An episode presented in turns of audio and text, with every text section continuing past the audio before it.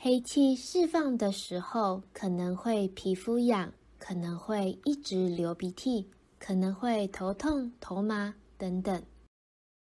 要忍耐，念经时若念不下去，表示魔性黑气释出，是好事。要坚持，要忍耐，要努力，要超越。